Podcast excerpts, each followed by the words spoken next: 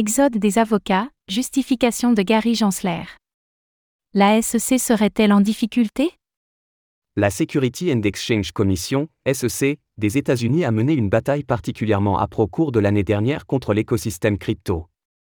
Mais le vent tournerait-il On note en effet plusieurs signes d'inconfort chez le gendarme financier américain.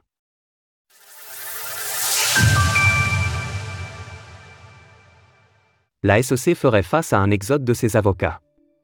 Selon le journaliste de Fox News Charles Gasparino, plusieurs avocats haut placés au sein de la SEC fuient actuellement les rangs de l'agence de régulation. C'est en particulier le cas pour l'unité dédiée aux crypto-monnaies.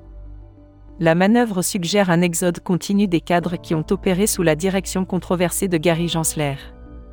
Gary Gensler s'est en effet attiré des critiques au-delà de la communauté crypto, pour le manque de clarté réglementaire qui s'applique au secteur, et pour ses positionnements très durs. L'approbation récente des ETF Bitcoin Spot a par ailleurs été vue comme une étape majeure dans la bataille, au profit de l'écosystème des crypto-monnaies. Gary Gensler doit se justifier du faux tweet publié par le compte de la SEC. À ce sujet, la SEC doit par ailleurs se justifier. On se rappelle en effet que peu de temps avant l'approbation des ETF Bitcoin, le compte X de la SEC avait été piraté. Il avait alors tweeté une fausse annonce d'approbation. Le message avait été supprimé rapidement, mais pas avant d'avoir eu un effet. Le cours du Bitcoin, BTC, avait en effet immédiatement bondi.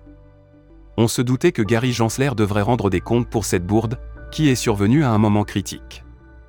Quatre membres de la Chambre des représentants avaient notamment demandé au directeur de la SEC d'expliquer ce qui s'est joué. Il vient de s'exécuter, et a publié une lettre en réponse, expliquant les événements. Gary Gensler explique notamment que la SEC a pris contact avec plusieurs agences pour aller au bout de l'affaire et déterminer qui est à l'origine de cette attaque. Les équipes de la SEC ont d'elles-mêmes contact. Et?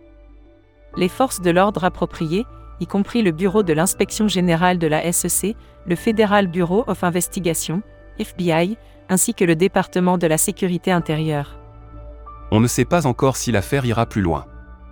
Tout cela montre cependant un certain malaise du côté de la SEC, qui a engagé beaucoup de ressources et d'énergie dans sa croisade contre les crypto-monnaies. Gary Gensler est-il donc sur un siège éjectable?